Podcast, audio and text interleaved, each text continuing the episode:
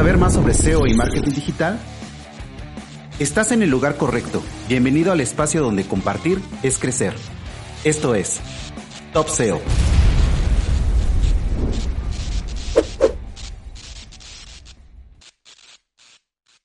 Hola, bienvenidos a esta nueva temporada de Top SEO. Ya estamos en la segunda temporada y tenemos un invitado de lujo, nuestro padrino en esta nueva aventura de Top SEO es Mark Cruels. Mark, ¿cómo estás? Hola Miguel, ¿qué tal? ¿Todo bien? Muy bien, aquí muy contento de que hayas aceptado la invitación, que nos pusimos de acuerdo porque lo venimos platicando ya desde hace unos buenos meses. sí, la eh, verdad es que sí, pero me lo hice cuadrar para poder inaugurar la segunda temporada. Sí, sí, sí, estamos muy contentos de que hayas aceptado la invitación. Eh, si hay alguien en que, seguidor de este podcast que no te ubique, que no creo, ¿qué le platicarías acerca de Mark Cruels? A ver, eh, realmente no. Nunca he pretendido ser conocido dentro del sector. Si lo soy es por accidente, entonces seguramente mucha gente que te está escuchando no me conoce. Es lo más normal. Pero sí que es verdad que, bueno, que dentro del sector del SEO, pues he aportado bastante, sobre todo a nivel me han invitado a hacer muchas charlas y he aportado bastante a nivel del tema de Black Hat SEO. Entonces, igual se me conoce bastante por eso. Eh, soy profesor en varias escuelas, pero por el más conocido, por el tema del Black Hat SEO en, Team Platino con Chuiso.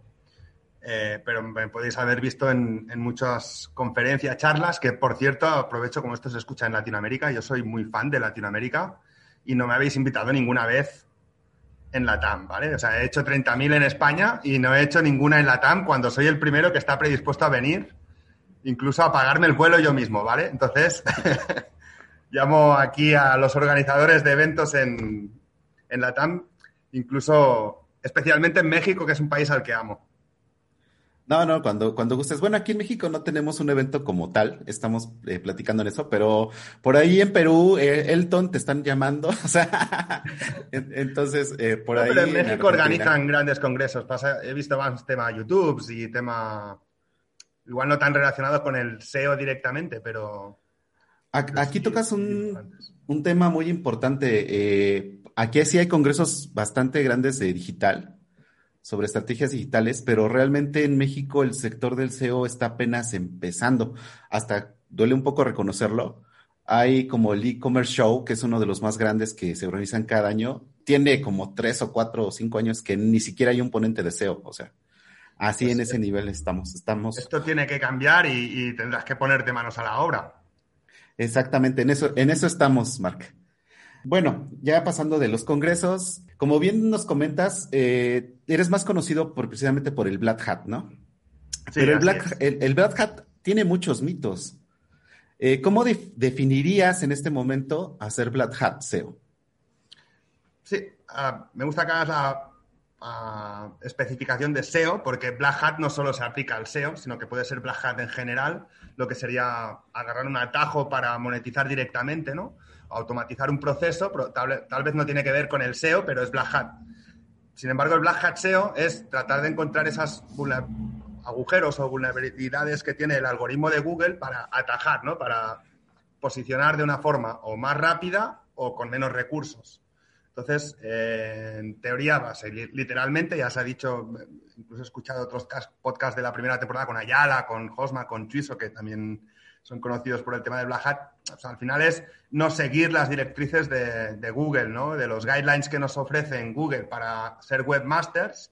Claro, al final si te riges a seguir solo esos guidelines, eh, tienes poco margen de maniobra. Entonces, realmente todo lo que sale de esos guidelines vienen siendo Black Hat.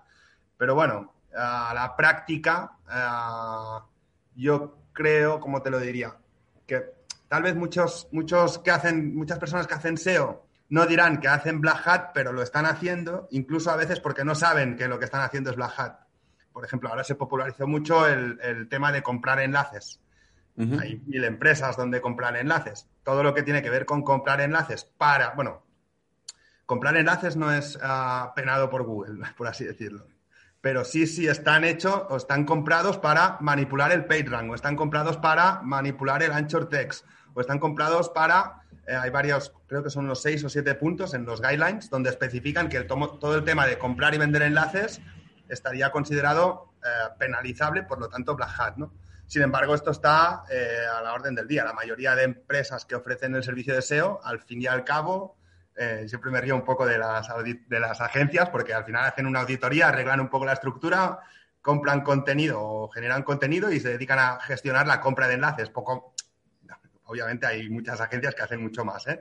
pero que al final el, trabajo de agencias es, mucho más simple en ese sentido, ¿no? Y al final es una gestión de comprar enlaces, no es eh, como el nichero que se tiene que buscar la vida en cómo hacerlos y meter un poco más de creatividad ¿no? en, ese asunto. Entonces, eh, el tema del Black Hat, para cerrar un poco el tema, al final es eso, es infringir las directrices de Google, pero que realmente cuando alguien, por ejemplo, no sabe nada de SEO, yo me acuerdo al principio, es más, eh, tú si no has estudiado en SEO y tienes un blog, probablemente estás infringiendo las directrices de Google, porque no has leído las directrices, no las sabes y trabajas desde el desconocimiento, probablemente las estás infringiendo, estás haciendo black hat sin saberlo, ¿no?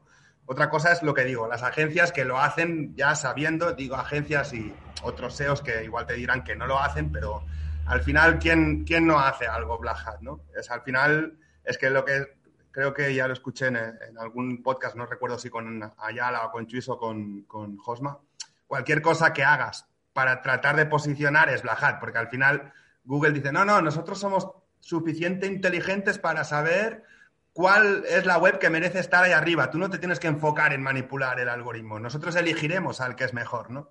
Pero realmente luego hay muchos sectores en donde no vas a conseguir una popularidad, por lo tanto tienes que buscártela un poco. Entonces, a poco que hagas algo, ya casi siempre acaba siendo Black Hat, menos. Es verdad que muchas cosas que vas a hacer en el on-page, en tu propia página web, muchas no van a ser Black Hat porque es en tu casa, ¿no? En tu casa, si quieres tenerla desordenada, limpia o, o yo qué sé, de color rojo, pues es tu casa y tú eliges. Pero todo lo que sale un poco de tocar lo que tienes dentro de tu casa, casi siempre eh, roza el límite o está en el, en el abismo ese de, lo que viene siendo Black Hat SEO. exactamente. Qué bueno que tocas el punto del Black Hat y el Black Hat en SEO específicamente, porque creo que también, como bien comentas, está muy extendida la idea de que el Black Hat solamente aplica para el SEO, pero también aplica para monetizar un sitio, para eh, X y Y, Z, que también eh, no sé si. Mira, por ejemplo, yo creo que podéis encontrar vídeos míos explicando el tema de los dark patterns, no sé si os suena, de la, de la dark hooks, la usabilidad oscura o patrones oscuros para manipular la usabilidad o hacer que el usuario haga algo sin que él quería hacerlo, ¿no?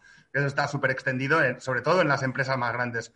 Yo no quiero que te baneen el vídeo, pero bueno, cualquier empresa grande de e-commerce o de venta de vuelos de avión hace esas prácticas, ¿no? Entonces, si os interesa esta información, yo he dado un par de charlas que creo que corren por YouTube del tema de los dark patterns, que muchos igual sí que pueden tener una relación estrecha con el SEO directamente, pero muchos otros tienen una relación más con el CRO, ¿no? Con el, CRO, no sé cómo lo queráis llamar, el tema de convertir. Y al final estás engañando o manipulando al usuario para convertir. Realmente ese black hat no está tan enfocado directamente con el SEO, sino con el monetizar directa o conseguir el objetivo, conseguir un, enlace, ¿no? conseguir un, un lead una oportunidad, cualquier otro tipo de objetivo más monetario o, de, objetivo de empresa, al fin y al cabo, ¿no? Entonces, todo eso también es Black Hat y no es Black Hat SEO. Sí que yo a veces lo, explico un poco dentro del contexto del SEO, porque es verdad que muchos nos pueden repercutir de forma indirecta luego en el SEO. Si, por ejemplo, hago que te suscribas a las notificaciones push sin que tú lo sepas, cuando yo luego publico, pues traigo más tráfico y eso me ayuda a indexar. Entonces repercute en el SEO, pero no es directamente. Entonces, hay mucho más Black Hat fuera del, SEO. Incluso es más extenso. Eh, aparte, luego tampoco hay que confundir el Black Hat con la delincuencia cibernética. Que, luego, que los delincuentes cibernéticos obviamente van a utilizar Black Hat, pero eso es como estudiar un arte marcial y saber hacer karate. Entonces tú puedes saber hacer karate y ser buena gente, gente y ayudar a las abuelas a cruzar la, calle o saber karate e ir a atracar bancos porque cuando pegas a alguien le, le noqueas a la primera, ¿no? Entonces, Claro, una cosa no tiene que ver con la otra. Eh, ¿Los delincuentes utilizan Black Hat? Sí. ¿Todo el que hace Black Hat es delincuente? No. Y luego está el tema de las leyes. Obviamente hay muchas cosas que se pueden hacer. No me gusta utilizar el cosas porque es muy, muy abierto, pero sí que hay muchas acciones que probablemente sean ilegales en un país y en otro no. Entonces, claro, que Internet es global y luchas contra todo el mundo y tu país tiene unas leyes locales, es a veces eh, muy complicado mm, hacer ciertas cosas sin tener que vulnerar la ley. Y, pero eso tampoco te, Obviamente, si alguien vulnera la ley, pues está delinquiendo, pero no tiene por qué ser como de una forma premeditada. No sé si me explico. No, sí, sí, sí, totalmente de acuerdo contigo. No es delinquir, sino que eh, tienes que hacer algo porque al final todos tus competidores están allí y al final lo que tienes que hacer es, eh, te puede llevar a, que, no, no, lo aconsejo, ¿eh? pero te puedes encontrar ese escenario, ¿no? Pasa mucho en escenarios de reputación de marca y todo eso. Y reputación de limpieza de reputación, ¿no? Cuando hay un limpieza de reputación online y todo eso, pues eh, claro, se vulneran muchas leyes allá porque se habla de personas bien, mal, eh, bueno, pues, etcétera, etcétera. Buscar cada escenario se podría analizar, pero hay todo un, abismo allí, ¿no? Entonces, yo creo que el Black Hat eh, es atractivo porque cualquier persona que hace, o simplemente aunque no haga SEO, tú eres consumidor de Internet, entonces descubrir un poco cómo se mueven los hilos oscuros de todo esto, pues quieras o no, es atractivo, ¿no? Entonces es, popular, es, es, fácil de, o sea, cuando hablas de esto, pues fácilmente la gente te escucha porque es algo que es una historia, como una historia de bandidos y, ¿no? Es como eh, los Tigres del Norte, escuchas narcocorridos, pues te gustan las historias, pero no, no significa que estés de acuerdo con... Con lo que se realiza, ¿no? Con lo que se refleja en ellas, ¿no? Pero claro, son historias de... Entonces el Black Hat viene siendo un poco esto, el explicar un poco esas historias que hay detrás, ¿no? Exactamente. Orientándonos más hacia, hacia el SEO, eh, algo que ha venido tomando relevancia en los últimos años, en los últimos dos o tres años, es la generación de contenido automatizado con inteligencia artificial. ¿Qué nos puedes platicar de eso?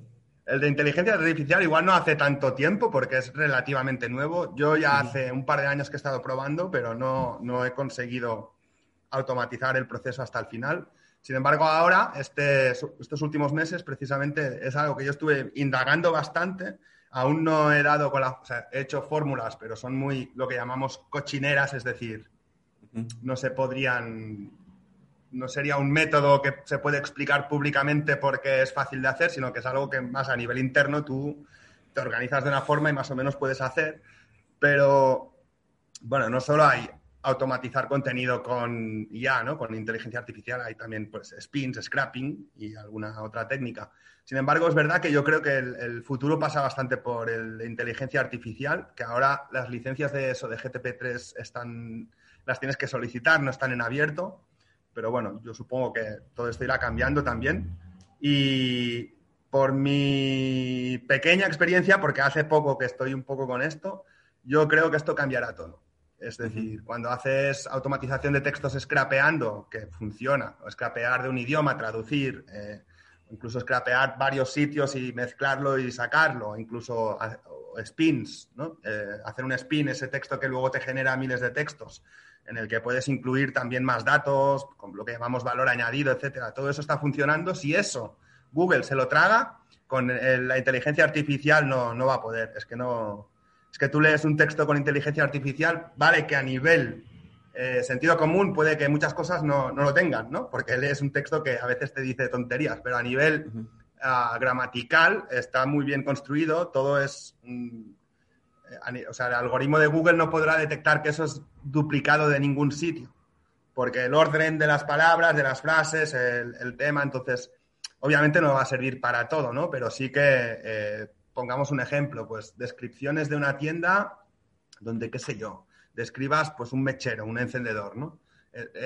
El, usuario tampoco va a estar leyendo la descripción de ese encendedor. al final lo ves y hay muchos productos que no requieren realmente, o sea, tienen un texto para posicionar, pero el usuario realmente no lo lee nunca ese texto. Pero no quieres caer en thin content, en tener contenido pobre, entonces tienes que añadir un texto. Entonces, inteligencia artificial para rellenar esos espacios va a ser fabuloso. Bueno, de hecho, yo he hecho ya descripciones con, de producto con inteligencia artificial y funciona.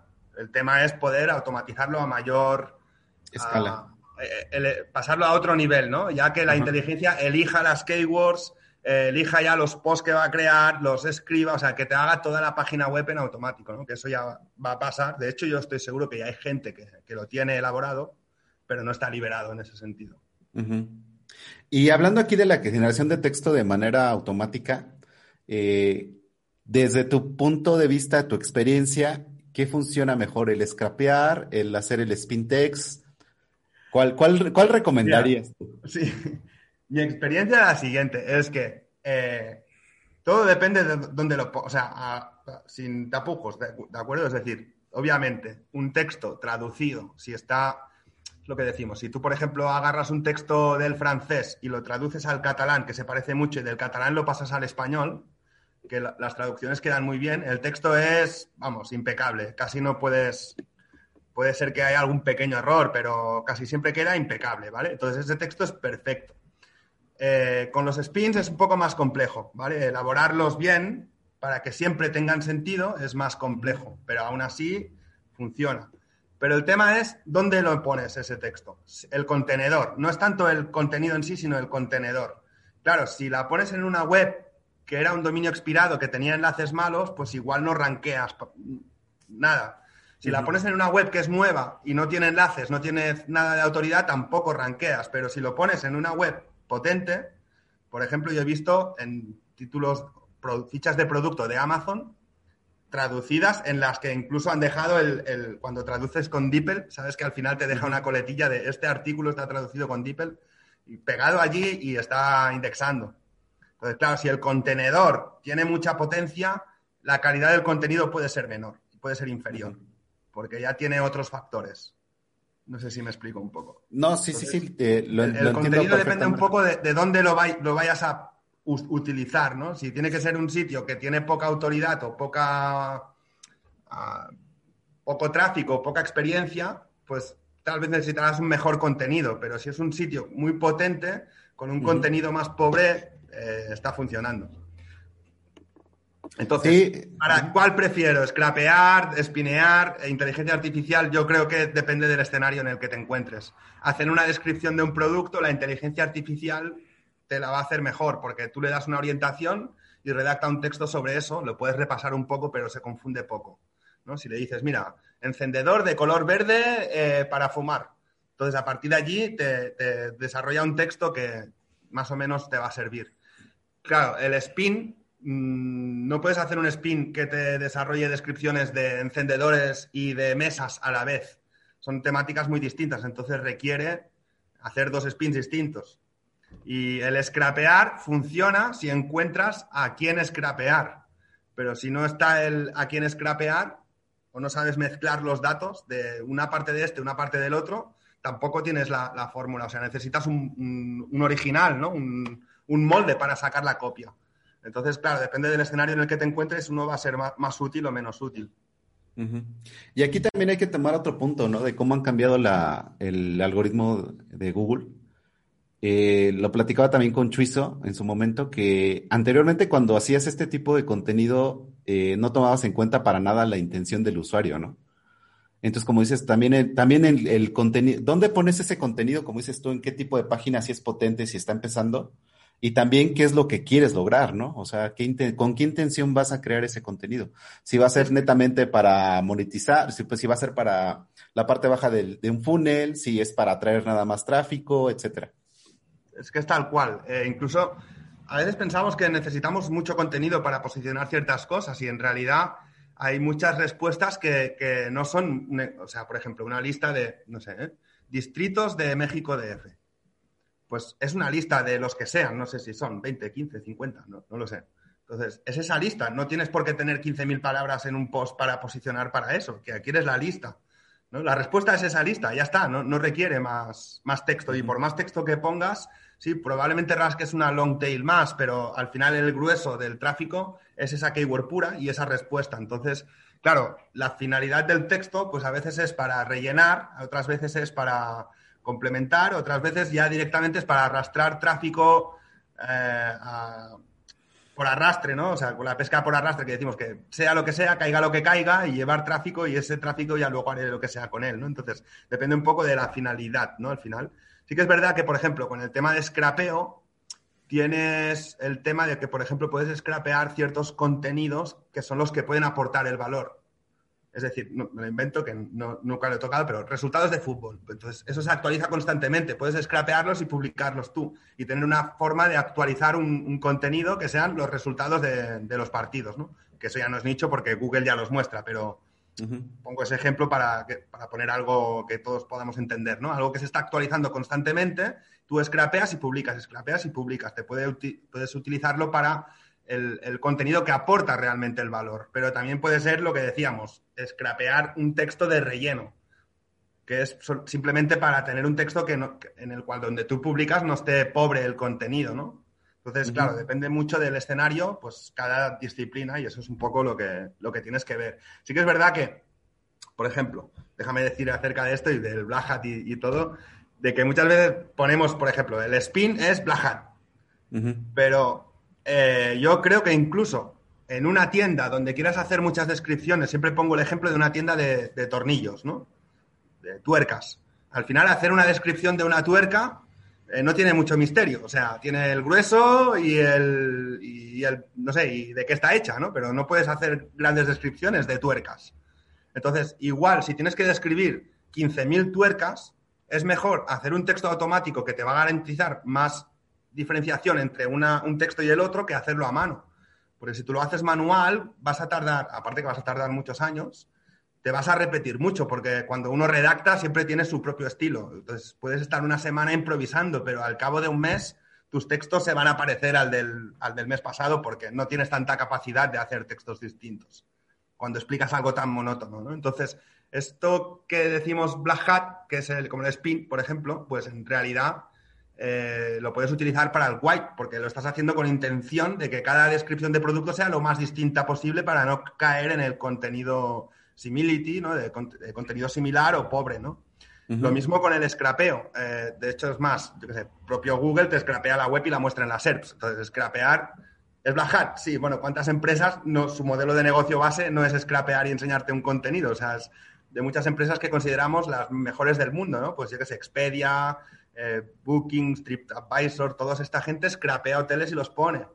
¿no? Entonces, eh, claro, depende un poco de, cómo lo hagas, con qué clase, con qué estilo. Si lo haces en una web trucha con, mala gana de ponerle enlaces malos a cascoporro, pues es muy black pero si lo haces con cierto estilo, en un entorno que esté más o menos correcto y, con un, incluso trabajando en branding y una cosa y la otra, pues es un modelo de negocio en sí mismo, ¿no? Y la inteligencia artificial lo opino lo mismo. Al final, yo creo que también tiene su parte para utilizarlo para el más white hat, o sea, para que tu intención no sea engañar el algoritmo, sino simplemente tratar de que tu web sea lo más, ah, lo mejor posible. Al final, lo que sí que es imposible, aunque seas un equipo muy grande, es, eh, mira Google mismo, ¿no? Tú no Google no puede revisar los millones de búsquedas que hace la gente y elegir a mano el resultado. Tiene que hacerlo con un algoritmo. Entonces, eh, la inteligencia artificial al final es un algoritmo que genera texto. Pues hay modelos de negocio en los que tú vas a tener una web enorme y es imposible revisar a mano. Por ejemplo, estos portales de segunda mano, donde los usuarios suben miles de contenidos. Es imposible, aunque tengas 100 personas o 1000, que revisen todo el contenido. Por lo tanto, hacer una capa de un contenido que lo hace un algoritmo, pues no me parece eh, que quieras engañar a Google, sino como que quieres aportar realmente un valor quieres hacerlo lo más white posible. Sí, aquí tocas un punto fundamental, hasta dónde es una herramienta puede ser Black Hat o otra herramienta puede ser un modelo de negocio, como bien dices, ¿no?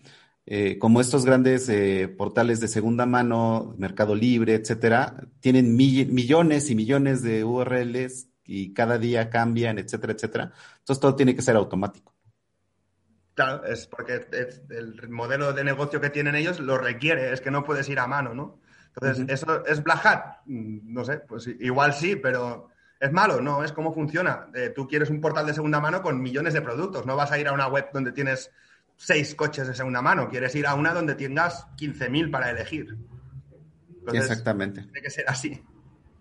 Fíjate que, eh, continuando con esto del Black Hat SEO, una pregunta que también eh, nos hicieron es, ¿qué opinión te merecen las PBNs y si funcionan? Sí, obviamente, las PBNs, que las redes privadas de blogs, las webs que tú haces al final para ponerte tú un enlace, funciona. El tema es que, claro, antes lo se hacía podías hacerlo con menos prevención y ahora debes hacerlo correctamente, pero, o sea, párate a pensar, al final es, si yo compro un dominio con otro nombre de otra persona, lo alojo en otro hosting y le pongo un contenido y de ahí saco un enlace a mi web, ¿qué diferencia hay de eso a que esa otra persona exista de verdad, haya comprado ese dominio, lo haya puesto y me haya puesto un link?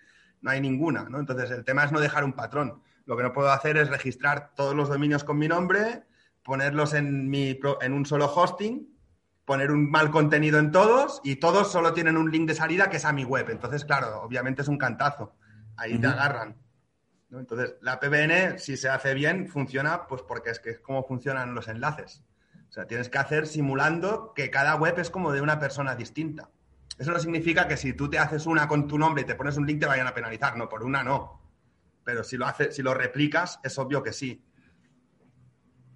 Pero de hecho, cuando alguien va a una plataforma de comprar enlaces y compra un link, muchas de esas webs están solo diseñadas para vender enlaces. Entonces no deja de ser una PBN, pero hecha eh, de forma grupal, ¿no? No es de una persona, sino que son muchos los que van haciendo dominios donde venden enlaces. Entonces, claro, tú vas a comprar enlaces en esos sitios, pero no hay un patrón, porque como no son de la misma persona todos, no están alojados en el mismo sitio todos, todos tienen una cuenta de AdSense distinta, enlaces de afiliados distintos, entonces hay esa naturalidad que a Google le cuesta cazarte por eso. Y también una pregunta que, surge con esto, eh, hay diferentes herramientas para la creación de estas PBNs, pero como bien decías, ¿no? El chiste es no dejar un patrón, pero algunas de estas herramientas sí dejan un patrón, ¿no?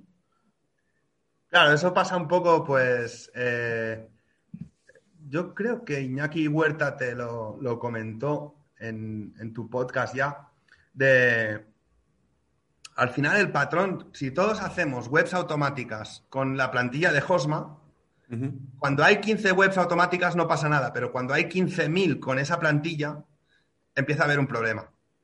Porque hay un patrón, ¿vale? Parece una tontería, ¿no? Pero al final tienes que hacer, puedes hacer lo mismo, pero con otras herramientas. Entonces es cuando rompes el patrón. ¿no? Y eso pasa con todo, pasa pues, con la PBN. A ver, sí, hay herramientas para hacer PBN, pero al final realmente una PBN lo que tienes que hacer es cada dominio de forma independiente, no, no tienes que hacerlo con una herramienta, porque ahí es donde deja el patrón. Pasa un poco lo mismo con los enlaces automatizados. ¿no? Los enlaces automatizados, si tú agarras la herramienta y suelen venir con una lista de dominios por defecto. Si utilizas esa misma lista, es lo que han hecho 15.000 como tú. Entonces vas a tener un link como los otros 15.000 que han puesto el link allí, que son todos sitios, con esos 15.000 links ah, suelen ser sitios de Viagra, de spam. Entonces, claro, no, no, no vas por el buen camino porque entras en el patrón de donde están los malos. Pero esa herramienta de hacer enlaces automáticos, si tú con Footprints consigues una web, una lista de webs de tu temática, donde el robot pueda dejar un enlace, pero ya es tu lista, que nadie más utiliza. En vez de tener 15.000 15 URLs, tendrás 100, pongamos, es mucho menos, pero está filtrada, no tienen spam. Entonces tú puedes poner enlaces automáticos con esa herramienta, pero no lo pongas donde lo pone todo el mundo. Tienes que hacer un trabajo, un valor añadido más, un trabajo extra, ¿no? Entonces rompes el patrón y es cuando esos enlaces, aunque sean automáticos, pueden valer igual. Porque nadie sabe si ha ido el robot o has sido tú a ponerlo. Eso lo has visto tú en la intimidad aquí, detrás de la pantalla, pero nadie estaba mirando mientras ponías el enlace, ¿no? Y yo creo que de ahí es donde viene mucho también el mito de que hay cuestiones del Black Hat que no siguen funcionando, que es lo que platicábamos un poco antes de empezar a grabar, de que hay cosas que siguen funcionando, pero lo que no funciona es el patrón con el que se venían haciendo. Claro, tal cual, es que es así. Por ejemplo, ahora eh, se puso muy de moda tema de webs automáticas de Amazon. Pues tal vez si no utilizas el mismo plugin para hacer lo mismo, eh, te, funcionará mejor. Si no, si, por ejemplo, cuando haces webs automáticas de estas, un handicap que tienen es que tienes que, claro, no es lo mismo hacer un keyword research para una web de un cliente o un nicho, lo que sea, de, yo que sé, una temática concreta, pues carteras, pues igual te saldrán mil keywords. Y eso más o menos lo puedes organizar, pero cuando haces algo automático vas a querer hacer 15.000, 25.000, 50.000 keywords. Entonces, claro, organizar eso manualmente es muy complejo. Entonces, ¿qué hace mucha gente? Va a otra web automática y le copia las keywords y utiliza esas mismas. Entonces ya estamos dejando un patrón. Si todos al final copiamos a las cuatro webs automáticas que están arriba, estamos tirando todas las mismas keywords y ofreciendo el mismo producto. Entonces solo ganará el que tenga el contenedor más potente, el que tenga más enlaces, el que tenga ¿no? la web, la estructura, el contenido va a ser el mismo. Entonces solo ganará el que, el que tenga el contenedor más potente. Entonces no, no tienes diferenciación. Exactamente, y aquí tocamos el punto siguiente. dentro, de, dentro del mundo del Black Hat SEO, algo muy importante son los enlaces, ¿no? La creación de estos enlaces. Una pregunta que también nos hicieron llegar es, ¿qué tanto cuando haces una estrategia de Black Hat tienes que eh, tomar en cuenta la velocidad en que creas esos enlaces? Ya ahorita platicamos que tienes que tener tu, propio, tu propia lista, saber en dónde los vas a poner, etcétera pero la creación, o sea, ¿qué tanto cantas si tú mandas mil enlaces, ¿no? A que los vayas creando poco a poco, la velocidad. El timing es importante. Eh, fíjate que en Black Hat lo más conocido es precisamente, o sea, cuando alguien no tiene mucho conocimiento del Black Hat, se piensa que Black Hat es poner enlaces automáticos. O sea, que ahí termina, ahí empieza y ahí termina. ¿no? Y sí que es verdad que ha sido durante mucho tiempo la, el eje donde ha girado todo, porque los enlaces son, vamos, lo más importante. Yo me atrevería a decir que, eh, no sé, es que hay webs que son un claro ejemplo, ¿no? Que son webs que el contenido que ofrecen es pura basura, pero tienen tal cantidad de enlaces y tal autoridad que están indexando bien. Y tú a veces tienes un contenido excelente y no alcanzas las primeras posiciones. ¿Por qué? Pues porque no te enlazan desde el mismo sitio que enlazan a tu competidor, ¿no? O sea, así de importante es, ¿no? El tema de, del ritmo en el tiempo, que no es solo el ritmo en el tiempo, al final es lo mismo, es el patrón. O sea, no cuenta un link bueno. Yo puedo conseguir un enlace, ¿qué sería un enlace muy bueno? Un enlace en un sitio que fuera de mi temática, ¿no? Pongamos, yo tengo una tienda de surf, un enlace en, en la mejor revista de surf online, en la portada, que me traiga mucho tráfico, que es follow, es contextual, habla de mí, ¿no? Sería el enlace perfecto. Pero no puedo tener mil enlaces así, porque no es natural. Si tú tendrás webs que reciben enlaces de forma natural. Entonces, cuando recibes enlaces de forma natural, recibes muchos enlaces basura. Te viene, pues, el bloguero que hace blog de surf, que no tiene ni puñetera idea de, SEO, y te enlaza con un anchor text distinto al que tú tienes en la portada.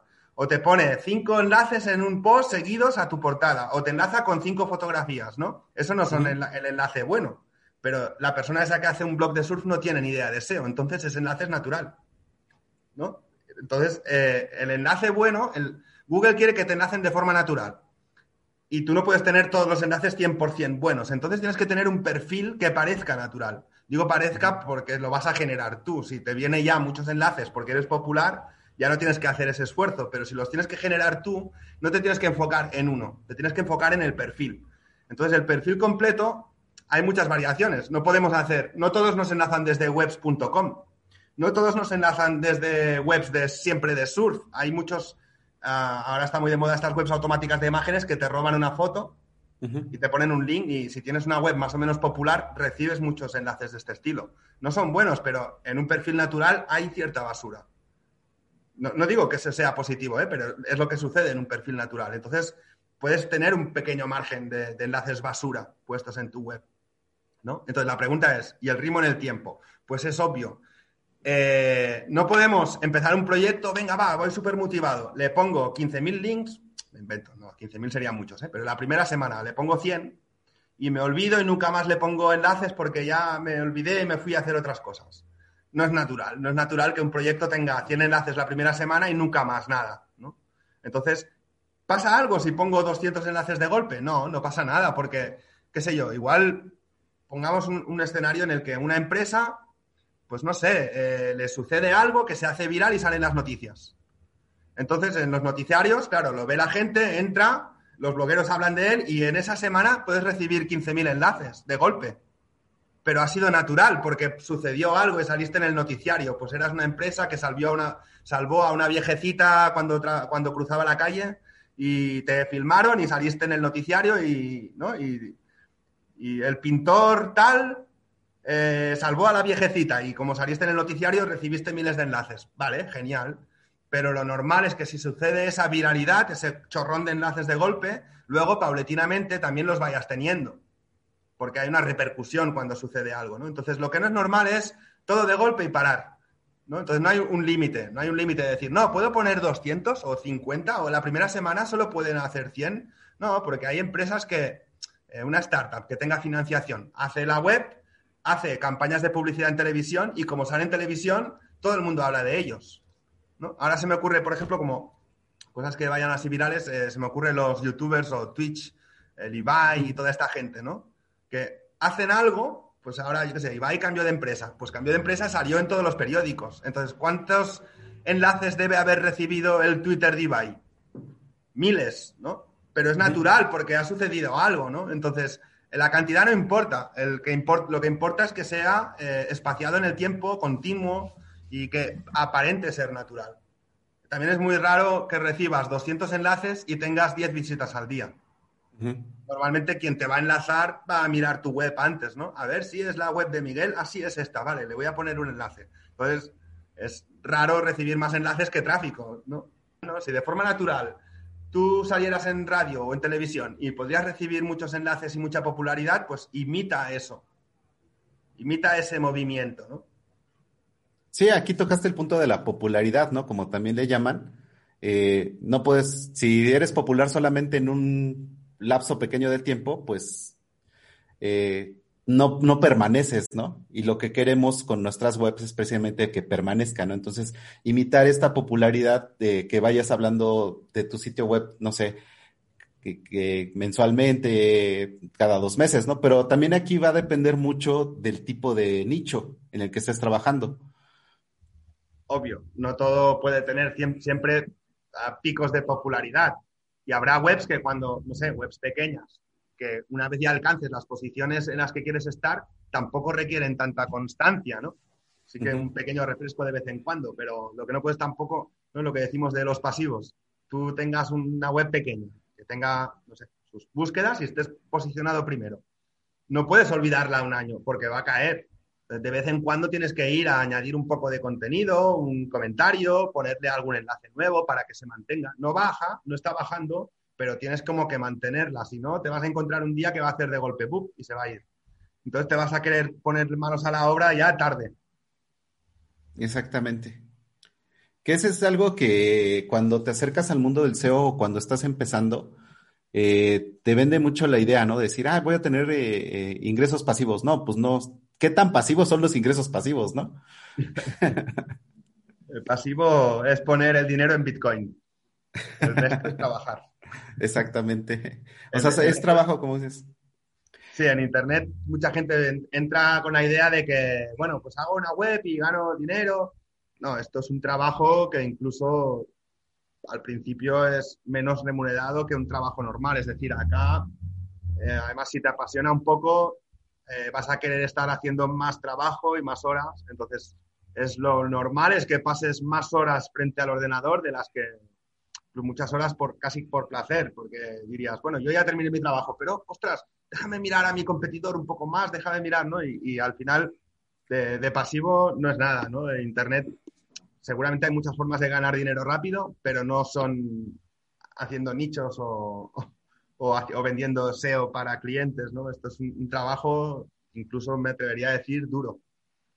O sea, más duro que muchos otros trabajos. O sea, eh, si tú te vas a trabajar a una tienda a vender, eh, entras a una hora, atiendes a los clientes, sales a otra hora, cierras y te olvidas. cuando estás en Internet esto no sucede. Esto no, esto no para nunca. Eh, Internet es infinito, siempre puedes crecer. Entonces, tu cerebro no para de pensar qué más puedo hacer, dónde tengo que mejorar. Tus competidores te van a estar mordiendo los talones todo el rato. Entonces, tienes que estar no, esto no es lo más alejado de, un trabajo pasivo, yo creo que es esto. Exactamente. Eh, a ver, ya que, ya, que hablaste de nichos, más o menos como cuántos nichos tienes tú actualmente, Marc. Pues si te soy sincero, tendría que hacer cuentas, pero así a bote pronto creo que unos 40 seguro. Seguramente será alguno más. Y alguno de los 40 pues, probablemente esté muriendo ahora mismo y no, no me esté dando cuenta. Pero, así más o menos a ojo, uno, cerca de los 40. Probablemente es alguno más. ¿eh? Y a ver, ya me, voy a meter aquí en, temas espinosos. Eh, ¿Cuánto es lo que más te ha dejado un nicho al mes? Ah, de uno concreto, yo creo que de uno concreto lo que más, 3.000. 3.000 euros, que no sé, pasado a, pesos mexicanos, no sé cuánto es. Como 66 mil pesos más o menos. Esto sería como el tope. Sí que, a ver, luego está el tema de que algunas, yo tengo webs que son e-commerce, tienda electrónica, entonces la tienda electrónica factura más, pero no es tan limpio porque hay un producto que, entonces, y también puede ser que un día pues tienes una venta muy buena me acuerdo que una vez eh, hice una venta de 15.000 euros, que claro, que es de, producto de pequeño, ¿vale? No, claro, si vendes casas, pues 15.000 euros no es nada, era una casa pequeña, pero que era una web donde la media de ticket puede ser 60 euros y hice una venta de 15.000, entonces eso era súper extraordinario. Y ese mes en esa web gané más que la que te digo de 3.000, pero claro, es un comercio electrónico, no podemos calcularlo como un nicho, ¿no? Un nicho sí que tiene como cierta estabilidad, ¿no? Entonces, sí que he tenido, incluso creo que tres, webs que han llegado a facturar 3.000 al mes. ¿Qué es una...? he tenido en pasado porque algunas pues cayeron un poco, otras ya no son mías, entonces... Esa también es otra forma de monetizar, ¿no? También eh, hay mucha gente que se dedica a levantar nichos, empiezan a monetizarlos y después los venden por X cantidad, ¿no? Por, eh, por 12, por 20, por 30, dependiendo ahí. No es mi especialidad ni, ni, de, ni, ni lo que más me gusta, ni, ni, tan solo me dedico a ello exactamente, pero bueno, a veces ha dado la circunstancia y, y ha sido así, entonces pues sí. Exactamente. Pasa que veo que en este sector de vender webs eh, hinchan mucho el precio. O sea, entiendo, ¿no? Que se multipliquen, no sé, para los espectadores oyentes que nos estén escuchando, tal vez no conocen un poco cómo va el sector, pero normalmente una web se vende de un por 10, cuando decimos un, un por 10 es 10 veces lo que dio en la media de los últimos tres meses normalmente es esa regla de tres. Y normalmente por 10 es económico. Se suelen llegar a vender hasta por 20. Es decir, si una web en los últimos tres meses te dio mil dólares, pues la, web se debería vender entre eh, 10.000 y 20.000. ¿Vale? Si te está dando esos mil dólares al mes, deberían venderse entre 10.000 y 20.000. ¿no? Eso puede depender de si la web tiene mucho margen de mejora, poco margen de mejora, si el contenido que está puesto está muy bien redactado o tiene que repasarse, si hubo mucha inversión en enlaces, menos inversión, ¿no? Puede, hay muchos factores que, que pueden cambiar. Si la forma de monetizar es una o es otra, entonces hay ciertas formas de monetizar que son más estables que otras, ¿no? Entonces, claro, eso puede cambiar muchísimo, ¿no? El precio. Pero para mí, ah, creo que es un sector donde se vende muy por encima del precio en muchas ocasiones. Sí, hay, hay, mucho, hay mucho tema ahí que discutir, ¿no? Es decir, eh, cuando uno tiene el conocimiento, creo que si ves cómo está hecha la web es más fácil o es más económico replicarla que comprar esa misma página web. En muchas ocasiones, ¿eh? Sí, también hay muchas historias así, ¿no? Que te vendían una web y ya la viste y dices, ah, no, sí, sí la puedo atacar. hay mucho de eso también, pero igual, por ejemplo, si la web que van a vender, pues tiene como muchas búsquedas de marca, eso no lo vas a poder emular, entonces sí que tiene un precio. Yo para mí, si algo tiene búsqueda de marca y es una marca, el valor que se le pueda dar ya no lo encuentro tan hinchado, porque al final construir una marca es un precio muy abstracto, ¿no? Es algo muy abstracto, no podemos cuantificar cuánto costó construir esa marca, ¿no? Entonces ahí sí que entran, entiendo que pueda tener otros precios, ¿no? Pero la típica web que se vende cuando está empezando a generar el dinero porque, ¿no? Está generando 150 dólares al mes y hace solo tres meses que los está generando ya se pone a la venta por eh, 2.000, 3.000 o 5.000, pues me parece muy precipitado y bastante hinchado y como que la persona que está haciendo eso se dedica a ganar con eso. Entonces, al final, no es que piense mal de la gente que quiera vender webs, pero si una web te va bien y le ves cierta estabilidad, no te la quieres quitar de encima porque es tu, es, tu, dinero pasivo. Sí, son tus ingresos y aparte, pues es tu trabajo, ¿no? Entonces, si te está reeditando tu trabajo, pues mejor te lo quedas, ¿no? Desde ese punto de vista. Aquí está. Eh, también nos estaban preguntando y nos exigen, Mark, si nos puedes compartir alguno de los experimentos y qué resultados tuviste de Black Hat en SEO. Ah, mira, me lo has comentado antes en, privado y te decía, es que no sé, no sé si me viene algo a la mente. Ah, yo algo que hice y que ahora estoy retomando un poco, que es Black Hat, ¿vale? Entonces tiene cierto riesgo de, de, penalización. Yo lo había hecho con, Amazon, pero ahora lo estoy haciendo con otras plataformas. No voy a decir una en concreto para que no se queme, pero se puede hacer con mil. Entonces, tú sabes, por ejemplo, cuando hay un enlace de afiliado, eh, te pone en la URL del enlace, suele tener el, ID del afiliado, ¿no? Entonces, sabes que esa URL puede llegar a indexar en Google. ¿Me explico? Es como cuando en una tienda se te indexa un filtro, una búsqueda, ¿no? Entonces, los enlaces que son de afiliado, al final se pueden también llegar a indexar. Entonces, claro, si un programa de afiliados tiene una web donde eh, la URL acaba siendo tu ID, si mandas miles de enlaces a esa URL, se acaba indexando también esa URL. ¿Me explico? Entonces, claro, hay productos dentro de esos sectores que igual no están muy bien posicionados y si le pones la variación con tu ID y lo hinchas a enlaces allá, puedes llegar a indexar en el propio Google el producto con tu ID, por lo tanto, cuando la gente busca en Google y entra a ese producto, ya está con tu enlace de afiliado. Ajá. ¿Me sigues un poco? Sí, sí, sí, totalmente. Entonces, claro, aquí aplicas varias, técnicas, ¿no? Es, por una parte, cuando tú tienes una web tuya y la hinchas a enlaces, y si te pillan, te perjudicas a ti mismo. Pero cuando hinchas a enlaces en la página del afiliado, pues que le den por, ¿no? Pues lo que se llama el, SEO parásito. Al final, cuando alguien expone su web a hacer afiliados, pues puede suceder eso, que reciba muchos enlaces, ¿no? Entonces, ya tendrá que mediar él con, con, ese problema, no es un problema tuyo.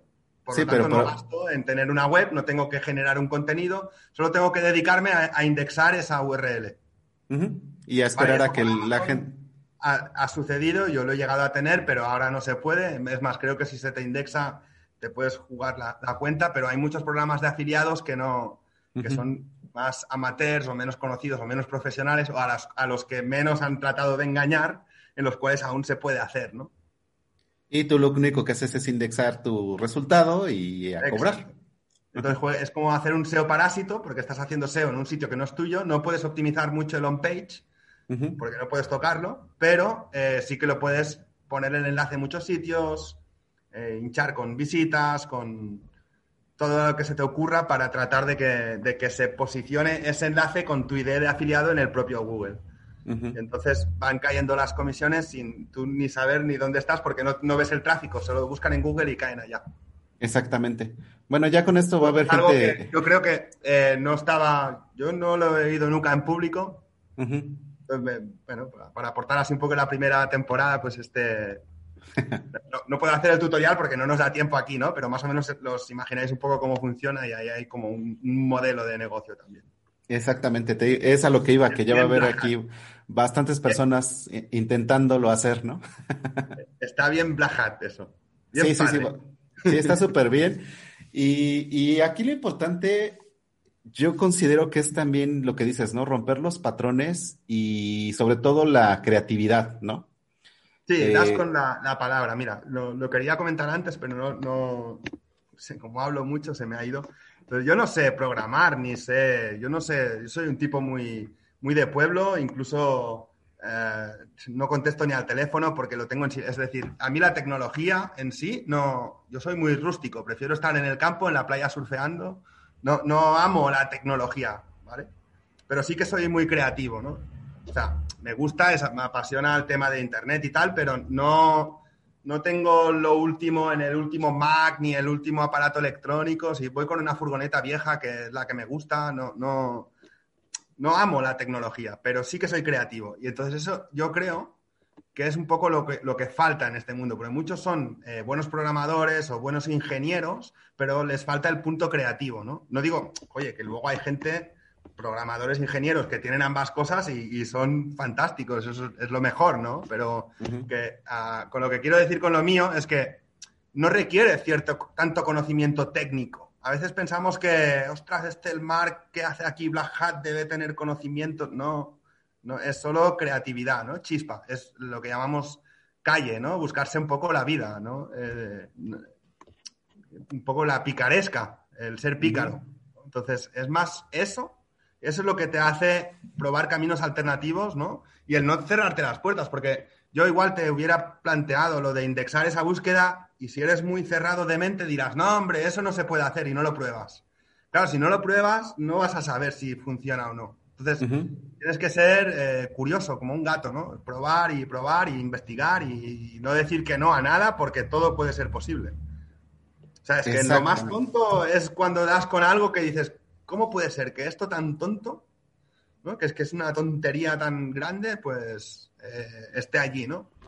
Ahora hace poco di, una charla en el Posiciona de José Fachín, no sé si estuviste por allá, que hablaba de footprints. Y enseñé uno donde encontraba documentos y puse contraseña, no sé si lo viste. No, no tuve oportunidad de verlo. Dale, pues bueno, enseñé pues varios footprints para el SEO y todo. Ya sabes lo, lo que son pero enseñé uno por anécdota de, mira, pues he puesto contraseña y encontré las claves para entrar a un, a un máster de universidad.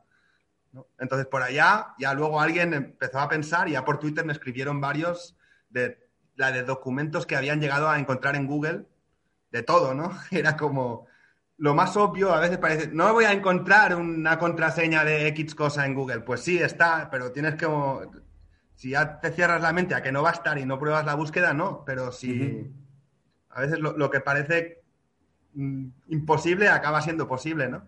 Que te encuentres documentos con enlaces, con, bueno, en Google ha indexado de todo. De todo, de todo, de todo. Eh, Mark, de verdad te agradezco mucho tu tiempo, se nos fue volando, ya llevamos una hora eh, grabando. ¿Qué otra cosa quisieras compartir con el público? Eh, de todos modos, te voy a pedir que nos hagas favor de mandarlos la URL de, estos, de esta plática, de esta charla con, José. Dale. Eh, para que la gente también la pueda ver, la vamos a poner aquí en los comentarios. Y en dado caso que alguien te quiera contactar, ¿por qué miedos lo puede hacer, Mark?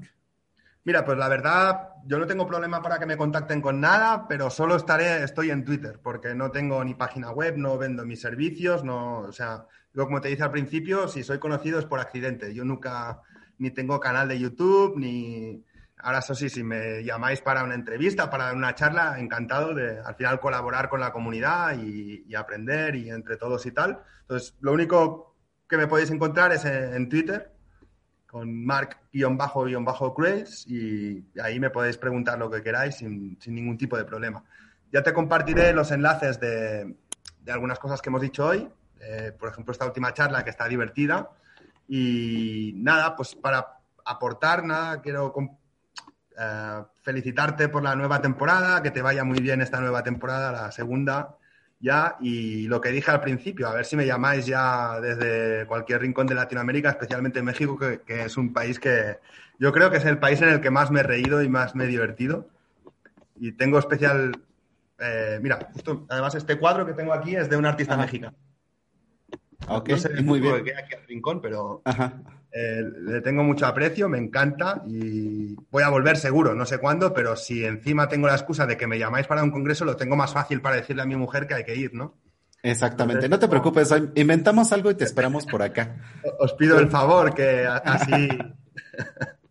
inventamos algo y te esperamos por acá con unos tequilas. Genial, genial.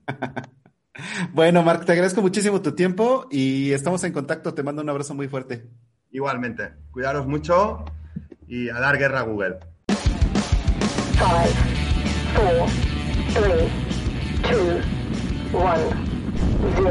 Gracias por llegar hasta aquí.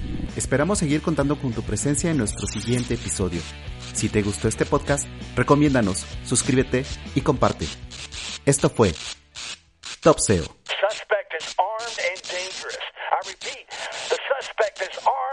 dangerous.